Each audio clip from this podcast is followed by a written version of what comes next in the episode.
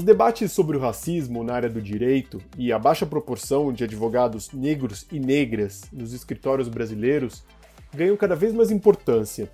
No Matos Filho, entendemos que os esforços na luta contra a discriminação racial precisam ser diários e não apenas durante o mês da consciência negra. Por isso, investimos em políticas afirmativas que buscam tornar o ambiente jurídico nacional mais diverso. É claro, sabemos que muito ainda precisa ser feito, e por isso estimulamos o debate e a troca de experiências para alavancar as oportunidades de trabalho para essas pessoas. Neste episódio, Bárbara Correia, Bianca Lopes, Bruno França e Leonardo Coelho compartilham suas experiências sobre como é ser um advogado negro em nosso escritório. Eles também discutem sobre o papel do profissional do direito na luta contra o racismo estrutural que ainda persiste na sociedade brasileira. Eu sou Ricardo Rosseto e este é o Único, o podcast do Matos Filho. Pessoal, muito obrigado pela participação de vocês aqui nesse podcast especial para o Dia da Consciência Negra. Eu gostaria de começar essa nossa conversa destacando um dado relevante para os nossos ouvintes. De acordo com o IBGE, 54% da população brasileira é negra, mas a representação dessas pessoas nos escritórios de advocacia e em cargos públicos no Poder Judiciário ainda não reflete a composição da população brasileira. A gente sabe que a sociedade brasileira, de modo geral, infelizmente, ainda sofre efeitos do racismo estrutural. Nesse sentido, na área do direito, quais fatores ainda provocam essa imensa desigualdade de oportunidades para os negros e as negras? Acho que há vários fatores que provocam né, essa desigualdade de oportunidades entre negros e negras, é, comparados com o restante da população especialmente aqueles ligados né, a, a, ao histórico de vulnerabilidade a que a população negra está exposto, está é, exposta. Né? Então, temos ao longo dos anos né, uma população que foi colocada em posições de subalternidade que influem no acesso a direitos como, em geral. Então, a gente, se nós formos olhar os dados, né, temos aí uma imensa desigualdade no acesso à educação por parte dessa população, de maneira geral, uh, no acesso a saneamento básico, ao mercado de trabalho, a serviços de saúde, uh, e isso tudo influi no acesso né, e no, no, no desenvolvimento profissional, no, desenvolvimento educacional. Uh, a gente sabe que dentro do do, do mundo jurídico, né, do meio jurídico, nós temos aí alguns parâmetros né, que são colocados é, de universidades, de, de habilidades ou né, de, de, de, requisitos de formação mesmo, que são colocados aí como empecilhos ou como requisitos à, à, à contratação né, de, de, de profissionais. E é, esse, esse fundo né, histórico é, de, de ausências né, de, de, no acesso a direitos é, determina que a população negra fica né, em posição de desvantagem em relação a outros grupos, né, especialmente o grupo branco, uh, nessa, nesses processos seletivos, né, sejam em concursos públicos, seja uh, em relação à contratação em escritórios de advocacia ou em, em empresas, né, jurídicos de empresas, acho que nesse sentido. É, reiterando isso que a Bárbara falou, é uma coisa que fica muito evidente na universidade. Assim, eu estudo no Mackenzie e você consegue ver claramente que o número de alunos negros é muito pequeno. E também o número de alunos negros que existe hoje na universidade, em uma maioria gritante, fazem parte de algum programa como o ProUni, por exemplo, que é exatamente um programa voltado para pessoas de baixa renda e que também existe uma cota para pessoas negras, que foi assim que eu entrei, inclusive, é, na universidade. Então, assim, é, acaba que isso influencia muito você ver que essas pessoas dessa universidade, que costumam ser contratadas também para o mundo jurídico, é, uma minoria delas é negra. Então, não tem como isso não influenciar nas contratações. Então, assim, como é um problema muito estrutural mesmo, é muito difícil combater isso só dentro da contratação, porque fica muito difícil contratar pessoas quando você olha na universidade que o número não reflete também. Eu acho que, em, complementação um pouco que que a Bárbara falou também, em questão de vulnerabilidade, eu acho que nem sempre o profissional negro ele está ele está pronto, 100% pronto para o mercado, porque em questão é, de desigualdade que ele já vem já vem carregando, são muitas lutas que ele tem que enfrentar e nem sempre dá tempo de correr atrás de todas as frentes. Por exemplo, um profissional não negro, ele às vezes tem um inglês muito bom, ele teve a possibilidade de fazer intercâmbio, ele tem a possibilidade de estudar em universidades caras, e às vezes não é, não é, essa não é a realidade de todos os profissionais negros, né? Então, acho que durante até a, a, própria carreira jurídica, o profissional negro tem que se aperfeiçoar em diversas outras habilidades e competências que não só a jurídica, e eu acho que isso acaba dificultando um pouco, assim, eu acho que não é uma luta só, são várias lutas que o, que o profissional negro ele tem que enfrentar, e aí eu acho que é, acaba gerando um pouco de desequilíbrio, porque, o, por exemplo, o profissional não negro, ele não, não, não tem todas essas batalhas, tem as suas batalhas, é claro, todo mundo tem as suas batalhas, mas é, a gente já começa, eu acho que um pouco atrás, assim, alguns passos atrás que a gente tem que conquistar para chegar no mesmo nível de que um profissional não negro acho interessante é, pensar nisso assim e, e, e, considerar né, que nós todos, pessoas em geral, é, não somos aí, né, um, um, quando a gente está pensando né, numa, numa, categoria racializada, é, não somos um todo monolítico, né? Nós negros não somos um todo monolítico, somos vários, temos né, várias é, experiências e várias trajetórias. É, entretanto, a gente tem uma questão de estrutura, né? Como você bem, você bem disse, Ricardo, é, a, a, nossa sociedade sofre os efeitos do racismo estrutural e isso determina que uma maior parte da população negra esteja exposta a essa vulnerabilidade. E isso dita todas essas lutas é, adicionais que precisam ser enfrentadas, né? E precisam ser vencidas antes de chegar ao, ao o mesmo lugar ali de competição em relação a uma vaga, qualquer que seja ela, com uma pessoa, com uma pessoa de outro grupo racializado que não teve essas mesmas vivências, né? É, acho que uma coisa interessante também é pensar que esse, esse, essas experiências diferentes e essa questão estrutural determina é, que um, ao longo dos anos, né, um grupo racializado esteja né, acostumado ao, aos espaços de poder, aos espaços de decisão. Né? E há, então, um, uma dificuldade não somente né, de, de é, educacional, é, de é, construção de, de, de, currículo mesmo, é, mas também de identificação, né, de, de experiências compartilhadas. É, então, isso é algo também a se considerar é, dentro dessa, dessa questão complementando esse finalzinho que a, que a Bárbara falou, eu acho muito engraçado essa questão de referência, porque realmente é difícil, assim, eu acho que quando você é mais novo, assim, você não tem as referências, é, eu acho que até limita um pouco seus sonhos, assim, eu acho que, não sei, pelo menos na minha experiência pessoal, assim, você, você não viu um presidente negro, você não viu um advogado negro, você não viu um juiz negro, é, então eu acho que essa questão de referência, de falta de referência, limita também um pouco mas eu acho que também é um efeito cascata, né? Só, só vão ter, a gente só vai ter mais referências se, se possibilitar novas oportunidades e, e, e, tudo mais. Mas eu acho que a, hoje a gente tem uma falta de, de referências, é, não tanto quanto eu acho quando eu era criança, mas é, eu acho que isso atrapalha bastante também, porque eu acho que limita um pouco os sonhos, assim, se você não vê uma pessoa semelhante a você em cargos de, de decisórios, caso cargos importantes, é, então eu acho que isso acaba limitando um pouco, sim. É, uma coisa que nós discutimos no escritório também é essa questão de contratar pessoas semelhantes, né? Então, a sensação que você tem é que as pessoas contratam pessoas que são parecidas com elas. Então, tanto nessa questão de universidade, pessoas que têm trajetórias parecidas, pessoas que tiveram mais, estudaram mais ou menos no mesmo colégio, sabe, conhecem as mesmas pessoas. Eu sempre tive muito essa sensação quando eu fazia entrevista, que os meus amigos eles estudavam nas mesmas escolas dos dos chefes específicos, sabe? Quando a gente trocava esses pensamentos, eu tinha sempre a sensação que todo mundo fazia parte de um mundo que eu não fazia. Então, assim, é uma coisa que dificulta muito exatamente por isso, porque a sensação que dá é que todo mundo se contrata no mesmo meio.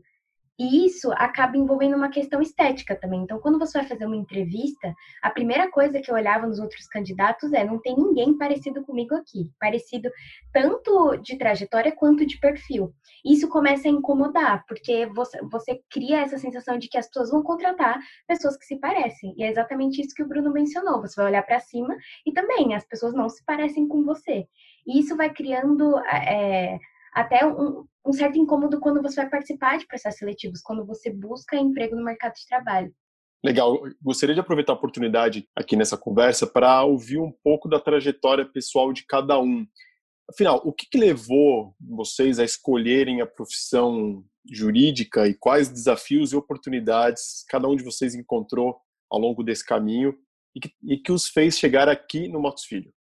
Posso falar um pouquinho, Ricardo? É, eu para mim a escolha do direito foi porque eu, eu, enfim, várias razões, mas uma delas é que a flexibilidade da carreira me atraía.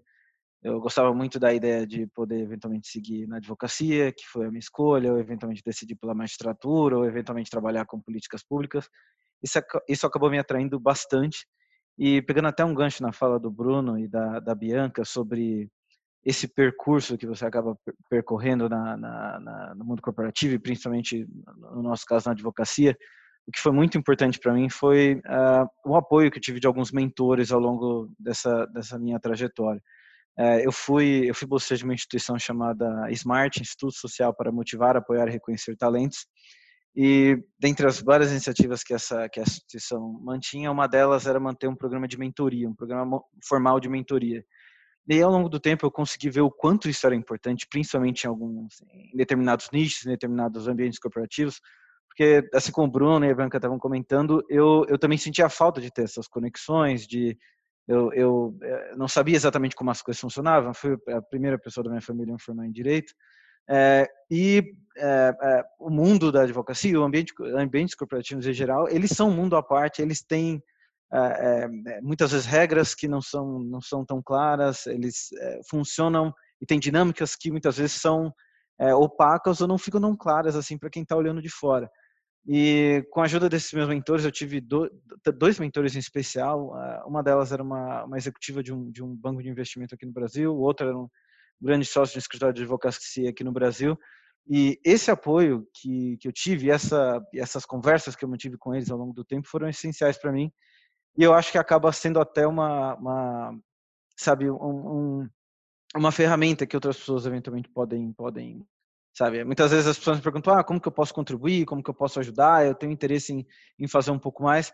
É, ter é, o trabalho desses mentores é, ao longo dessa, dessa, ao longo da minha trajetória nos últimos anos e ter o acompanhamento deles lá atrás quando eu estava durante a faculdade, para mim, pelo menos, foi, foi algo extremamente, extremamente útil, justamente para conseguir navegar esse ambiente que é, muitas vezes é, exige um certo contexto, sabe? Exige uma certa, exige certo conhecimento em relação à dinâmica de como as coisas funcionam, como os grandes escritórios contratam, como eles não contratam, como as grandes empresas tomam decisões em relação à liderança, à organização de pessoas pelo menos para mim, eh, eu acabo, quando eu penso um pouco na minha trajetória e penso um pouco no que tem sido dito aqui, eu vejo que é, o, o, sabe, esses programas, essas iniciativas definitivamente são, são extremamente importantes. E só para concluir, sem querer me alongar muito, é, assim como assim como os demais, ao longo do, dos últimos anos, obviamente eu também muitas vezes fui um dos únicos, o único profissional afrodescendente que eu identifiquei nos lugares que eu trabalhava. É, e não necessariamente eu consegui ou seria possível ter um mentor uma mentora é, com quem eu me identificasse nesse ponto. Mas também não necessariamente é, deixou de ser possível conseguir outros mentores e outros aliados que com quem eu me identificasse conseguisse conversar e discutir sobre, sobre eventuais questões que surgiram nessa caminhada.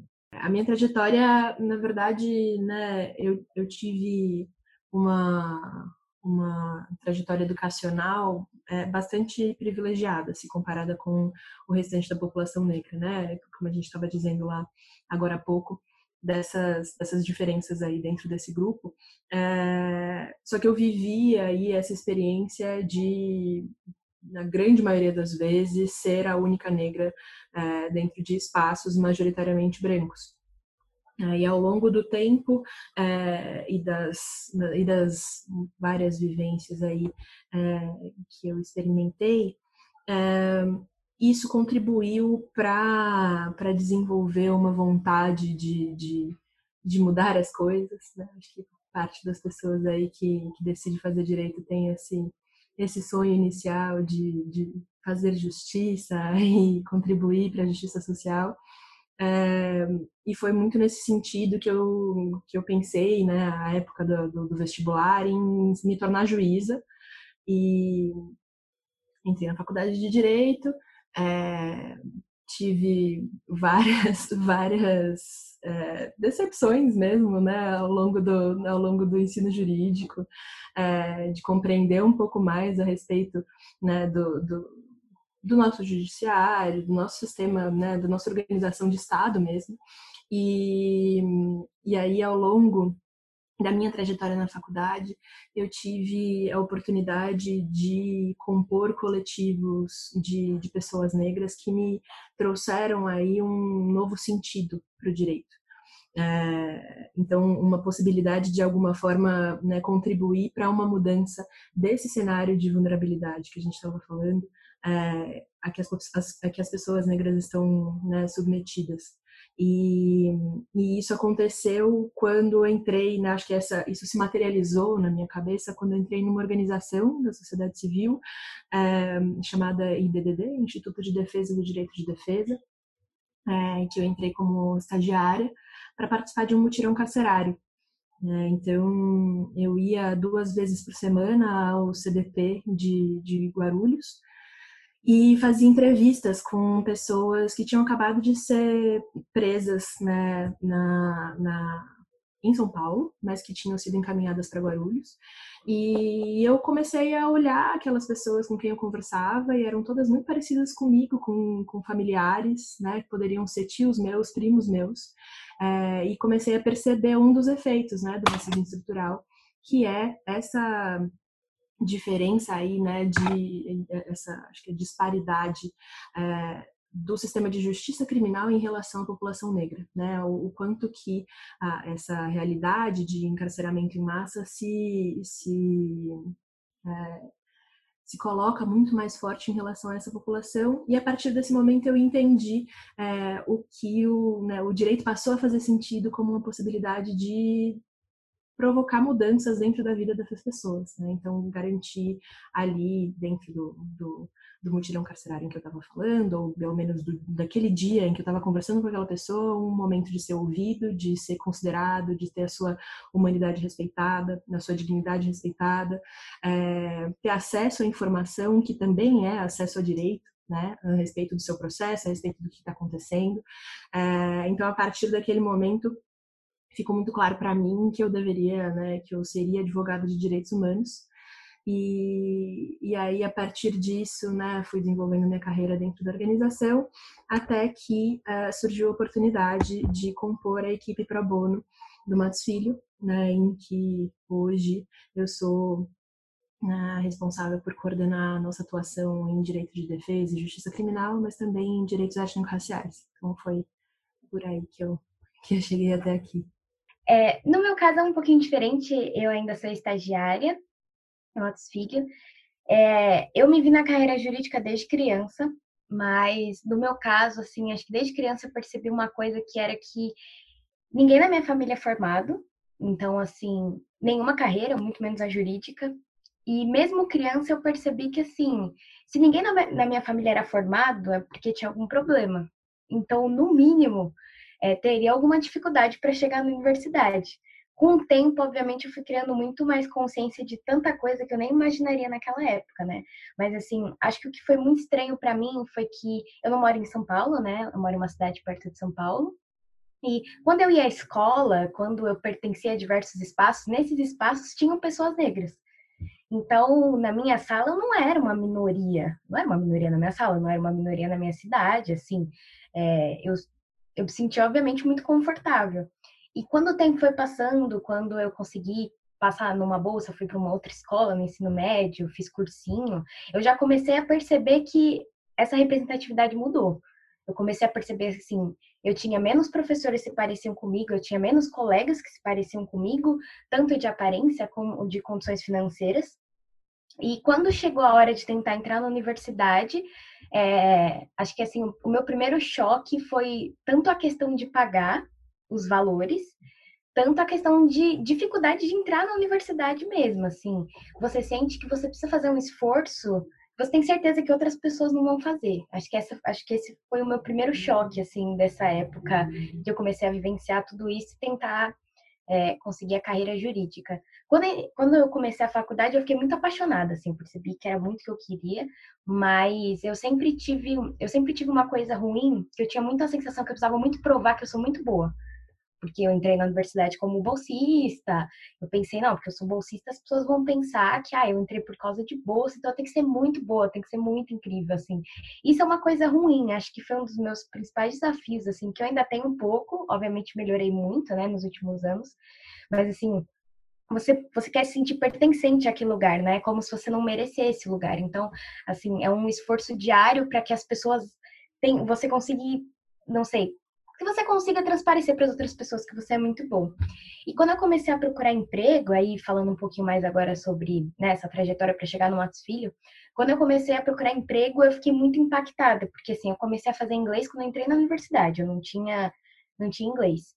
E aí, quando eu comecei a procurar emprego lá atrás, o meu inglês ainda não era um, suficiente para um avançado, que era o que a maioria do mercado de trabalho exigia. E eu ficava muito triste, porque eu tinha a sensação que, mesmo porque eu sempre pesquisei, sempre fiz muita coisa na faculdade, assim, eu tinha muito uma sensação que se eu não tivesse um intercâmbio e não tivesse um inglês muito incrível, eu não ia conseguir o mesmo emprego que as pessoas conseguiam. E até que um dia eu fiz um processo seletivo, cheguei até o final, que eu comecei a me sentir assim um pouquinho mais segura. Um pouco depois eu fiz o processo seletivo do Matos Filho, mas assim, quando eu fiz o processo seletivo, eu fiz tendo 2% de certeza que eu ia conseguir passar, assim. Quando, quando você senta numa dinâmica em grupo e você vê as pessoas falando um pouco, né, ah, eu fiz intercâmbio, eu fiz isso, eu fiz aquilo, mesmo sendo da mesma universidade que você, né, ainda tem esse privilégio de, é, de estudar no Mackenzie, é muito difícil, porque você não se vê entrando nesse espaço. E assim, quando eu consegui entrar, eu, inclusive um advogado que participou do meu processo conversou comigo depois, ele veio falar para mim que ele tinha achado legal exatamente isso. De como, quando, quando eu falei na minha dinâmica, eu falei exatamente dessas coisas que eu tô falando para vocês, assim. Do que eu fiz do, é, quando eu estava na faculdade, do que eu fiz antes de entrar na universidade, de como é para mim, de como eu sou. E ele disse que tinha achado isso legal. Foi o momento que eu percebi que, assim, tinha um espaço para mim no escritório. Mas acho que uma coisa que eu encaro é, ainda como uma dificuldade foi quando eu entrei que não você não vê tantos profissionais negros, né? Eu entrei antes do Soma Talentos, então, como eu entrei antes do Soma Talentos, eu não via estagiários, até mesmo advogados que fossem negros. E até algo que eu posso comentar um pouco depois, depois da entrada, acho que mudou muito para mim, porque é diferente quando você vê que você está no espaço e pessoas como eu, elas podem participar desse espaço, sabe? Acho que isso é um, um, um pouquinho do que eu tenho feito até agora. É, eu acho engraçado isso que a Bianca comentou, porque eu, eu sempre achei que eu tinha que preencher espaços. Eu acho que desde a época do, do colégio, eu acho que, eu, eu, graças a Deus, eu tive a oportunidade de estudar na escola particular. Eu era o único negro, eu sempre achei que eu tinha que preencher espaços. Na faculdade, literalmente, eu era o único negro na minha turma, eu acho que se formaram 500 pessoas, eu era o único negro formando. Então, eu falei, putz, tem que preencher espaços aqui também. Só que no Matos Filho, acho que foi o primeiro lugar que eu, tipo, eu olho assim e ainda vejo outras pessoas preenchendo espaço, sabe? Acho que divide um pouco o peso, assim. Às vezes eu sentia que o peso estava todo em mim, sabe? Tem que preencher espaço sozinho, preencher espaço sozinho. Aí eu, eu vejo o Soma, o grupo de afinidade com tantos membros e tá todo mundo tentando preencher o espaço. Eu sinto que, que às vezes eu posso descansar um pouco, sabe? Tipo, putz, tem mais gente preenchendo o mesmo espaço, sabe? Eu achei que as duas falas foram super importantes para elucidar um pouquinho dos desafios, né, do que é, é estar em, em, em, ambientes né, majoritariamente brancos, né? Acho que tem uma uma consideração né, de nós enquanto pessoas negras, de que há estereótipos que recaem sobre nós, então, né, de que não somos capazes, de que, né, a, a, eventualmente, a, as políticas afirmativas que na verdade né, são necessárias e, e, que não dizem nada a respeito de capacidade, mas dizem somente a respeito de uma questão histórica de reparação né, é, do que o povo negro vem sofrendo há muitos anos, é, de que nós precisamos ser melhores, nós precisamos estar o tempo inteiro justificando a nossa presença nos espaços. Né? E o quanto que isso também é, é é doloroso e é cansativo, né? Eu acho que a fala do Bruno de ah, eu posso descansar é, diz muito, né? Porque né, o estar sozinho dentro desses espaços impõe uma, um esforço é, que é de, de alguma forma, ser a vitrine do que são as pessoas negras para aquele ambiente branco. Né? É, eu acho que né, é preciso considerar que isso é uma fase, né? Estamos num momento de mudança e que em breve seremos muitos nos lugares e que é, talvez todos descansemos um pouquinho mais.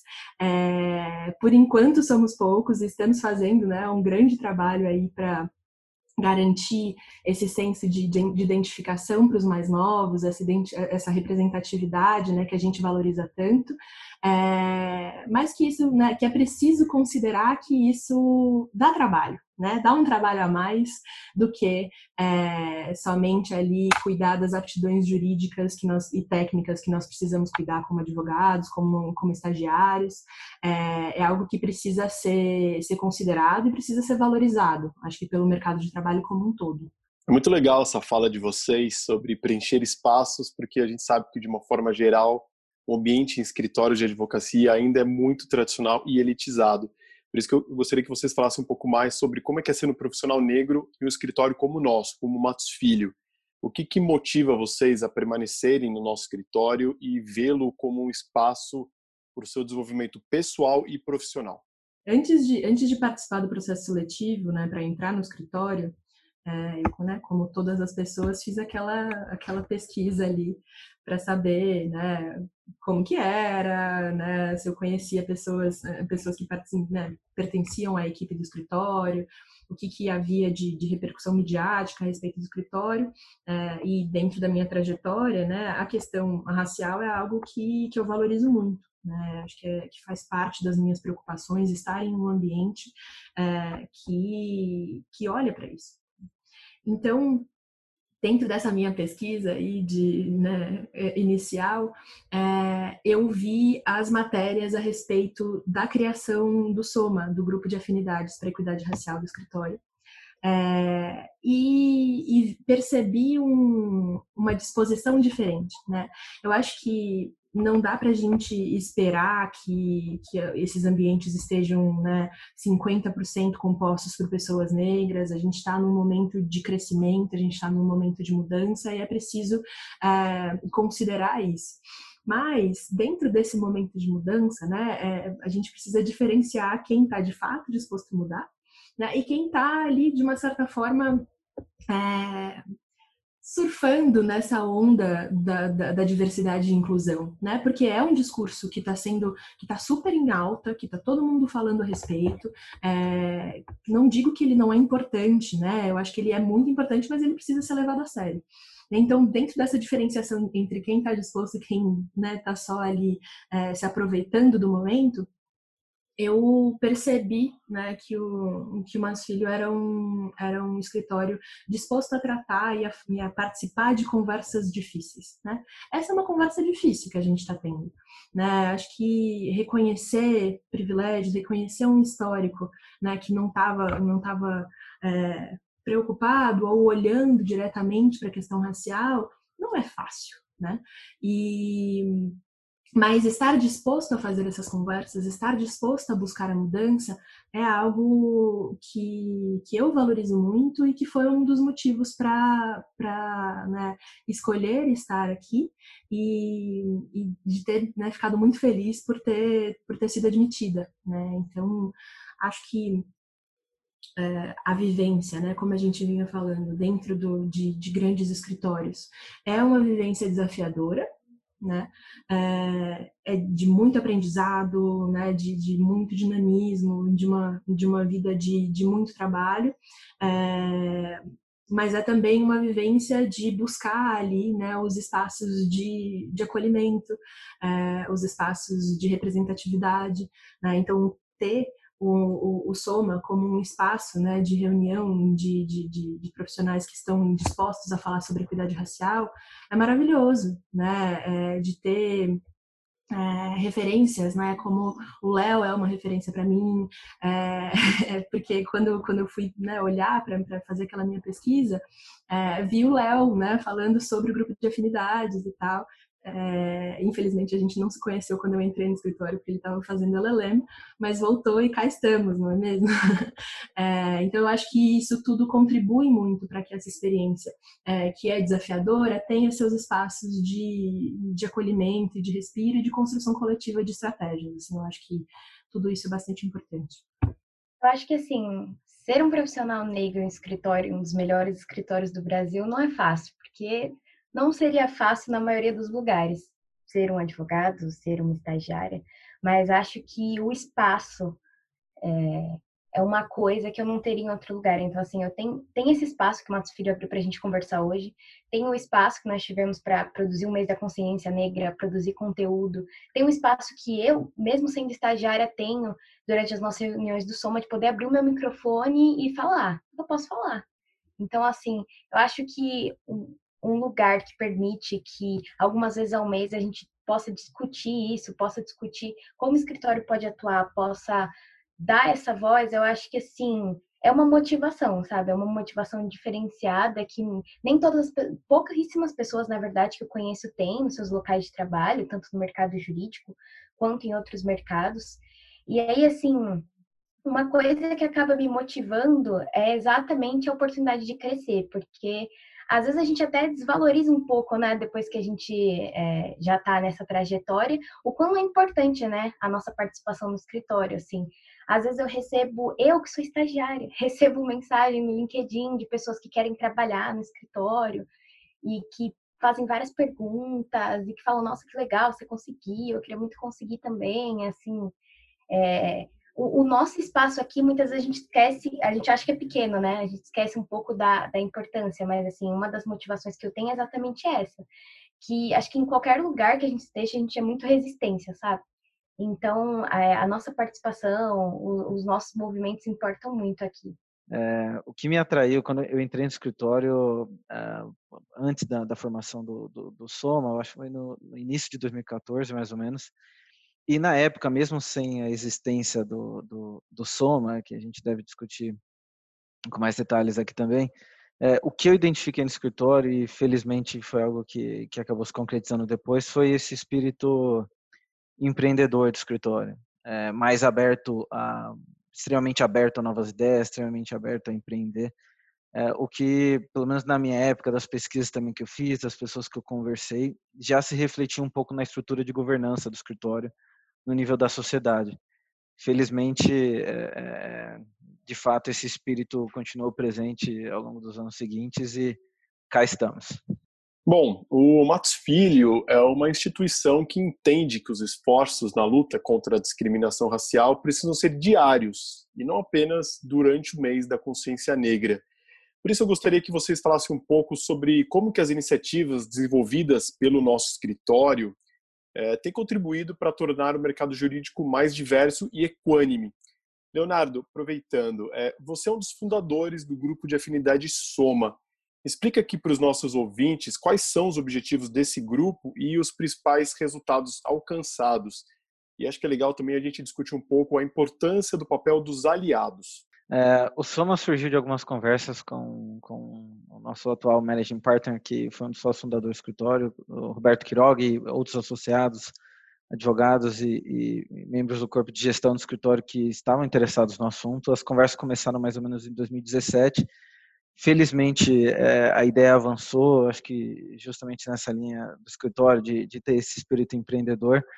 É, o grupo, em 2018, foi lançado oficialmente e basicamente nosso objetivo é promover a equidade étnico-racial, é, obviamente dentro do escritório, internamente e também no mercado de trabalho como um todo.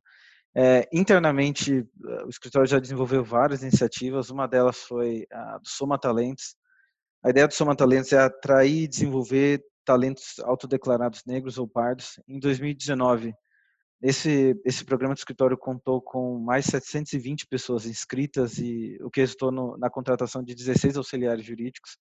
A ideia é que esses auxiliares jurídicos tenham é, uma série de, de participem de uma série de iniciativas promovidas pelo escritório, incluindo é, um acompanhamento bem próximo com o Departamento de Desenvolvimento Humano do nosso escritório, mentoria com o sócio escritório, é, e, e, tem sido uma iniciativa que acho que todo mundo no escritório tem, tem um orgulho imenso. A gente está indo para já para as próximas edições e tem, tem sido algo que é, acho que todo mundo no escritório continua super animado e nós temos visto resultados bem bacanas. É, essa eu acho que talvez seria a frente interna. Externamente, o escritório também participa de algumas iniciativas. Uma delas, a Aliança Jurídica pela Igualdade Racial, que surgiu mais ou menos nessa mesma época, em 2017, 2018, que é, uma, é um grupo formado por outros grandes escritórios de advocacia brasileiros, justamente com o intuito de, de promover algumas ações coordenadas nessa área. E quanto ao papel dos aliados, eu acho que eu voltaria um pouco naquilo que eu falei lá atrás. É, o quanto, por exemplo, a mentoria é, pode ser importante nesse momento. E é, é eu acho que tem em mente para quem, quem deseja ajudar e se engajar, é que não necessariamente você, eu acho que a gente tem que, é, é sempre bom ter, ter em mente que a gente não precisa procurar sempre alguém parecido conosco, porque não necessariamente você vai encontrar alguém parecido com você. E, e é justamente essa ideia, sabe? Você não precisa se engajar e, e, se, e ser um aliado e contribuir com essas iniciativas apenas se você se identifica como negro, apenas se você se identifica como afrodescendente ou se você passou por alguma experiência na vida é, que, te, que te fez despertar mais interesse no, te, no tema. Pelo contrário, eu acho que justamente a sua experiência é, por ser uma pessoa que teve experiências completamente diferentes daquele profissional, é que muitas vezes podem contribuir, podem, podem, podem gerar uma, uma sinergia bem bacana.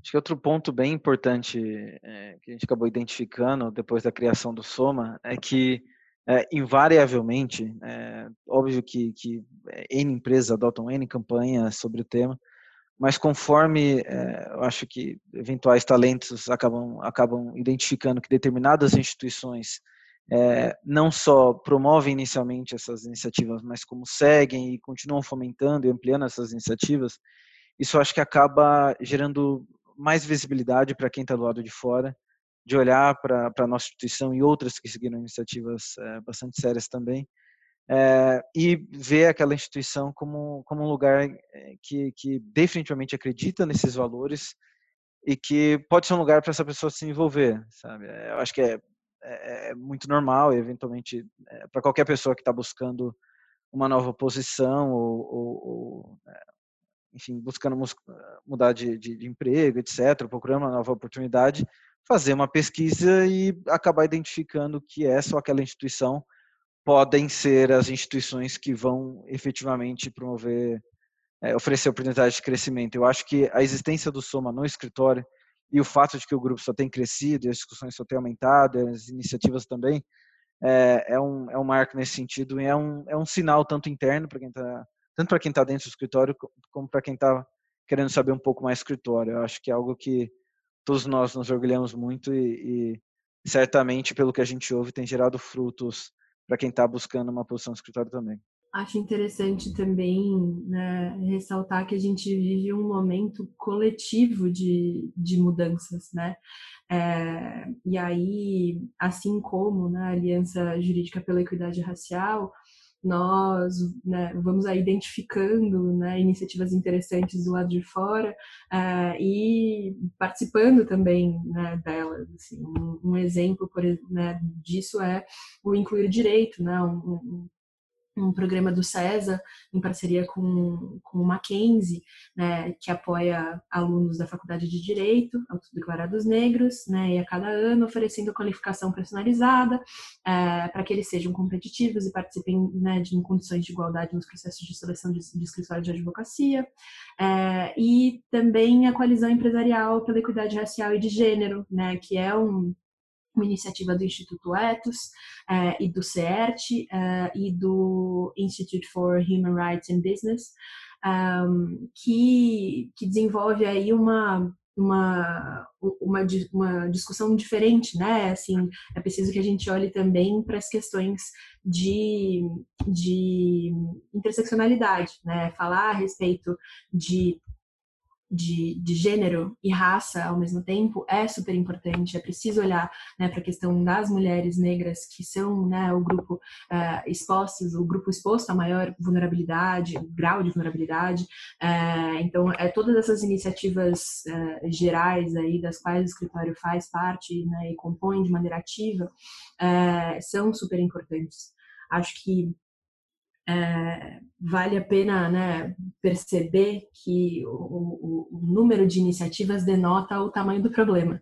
Né? Nós temos aí é, um problemão, né, que é o racismo estrutural e todas as suas, as suas formas né, de manifestação, é, e temos estratégias variadas de, de tratar né, dele conforme as nossas possibilidades. Né? Então, temos aí um grupo de afinidades, temos um, um, programa de ações afirmativas, que é o Soma Talentos, temos essas iniciativas externas né, de, de, de composição de estratégias coletivas para tratar do assunto, é, temos também a nossa atuação pro bono, que se volta né, ao tema é, dos direitos étnico-raciais, com foco para o direito antidiscriminatório, da qual eu faço parte, e, e, que de alguma forma né, acha um meio diferente de lidar com o assunto e de compor aí é, essa gama de, de iniciativas do escritório para tratar né, dessa questão tão importante aí dentro da nossa sociedade. Né? Eu acho que é,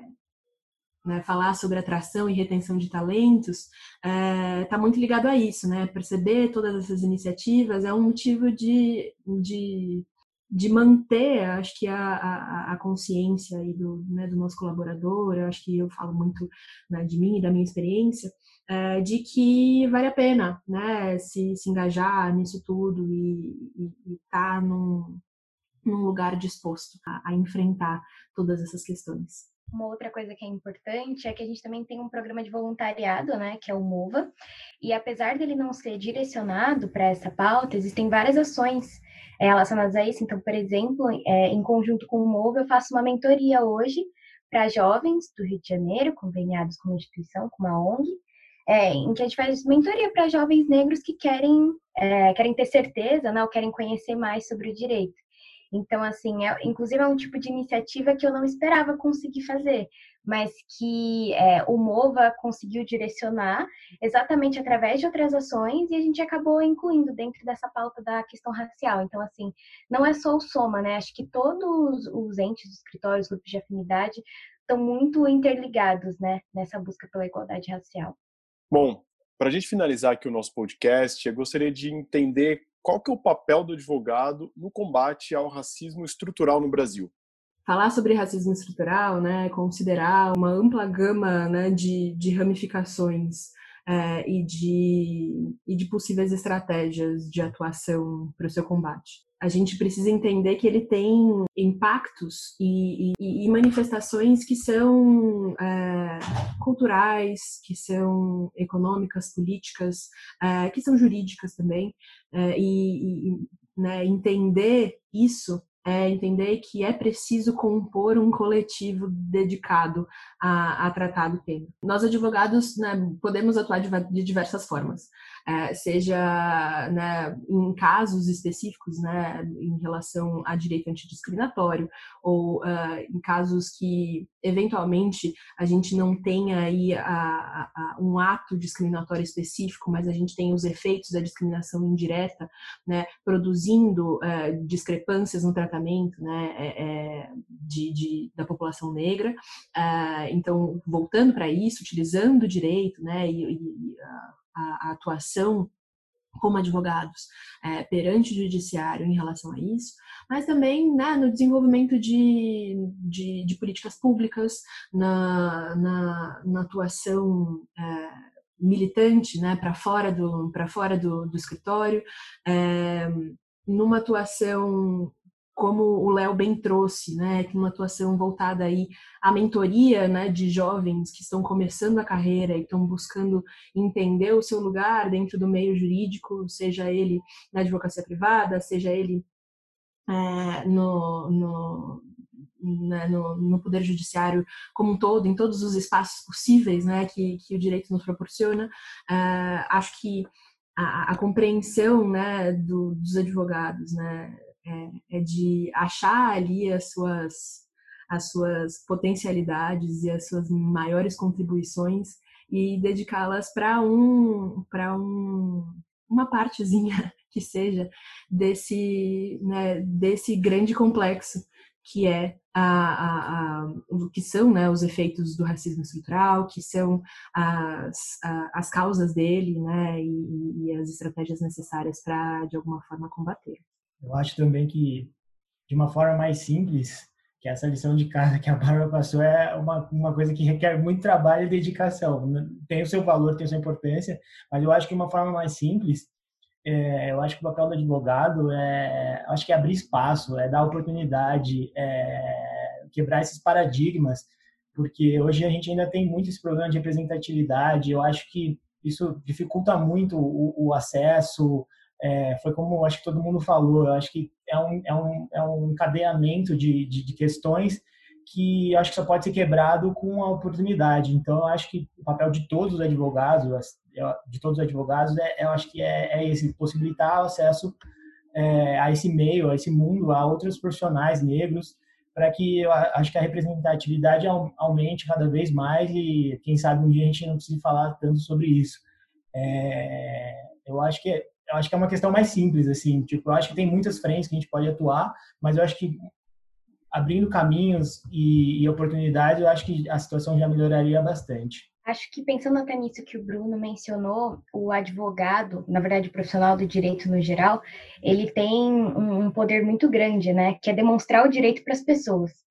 Então, uma oportunidade que a gente tem é exatamente mostrar para as pessoas negras os direitos que elas têm. Inclusive, hoje o Matos Filho tem, teve até o projeto Artigo 5 né, em que nós fizemos artigos sobre todos os incisos é, do artigo 5 da Constituição, exatamente para demonstrar para pessoas que não estudam o direito quais são os direitos que elas têm dentro da lei, até porque hoje, infelizmente, a lei é uma coisa inacessível, né? A lei não é acessível para a população. Então, Acho que um dos poderes que a gente tem, que todos os profissionais do direito têm, é de poder demonstrar o direito. E as pessoas negras precisam conhecer mais os direitos que elas têm. As pessoas negras se sentem com poucos direitos. É, é muito, é muito estranho isso, assim. Se sentem até poucos pertencentes do, do nosso sistema. Então, acho que isso é uma questão muito essencial na nossa profissão.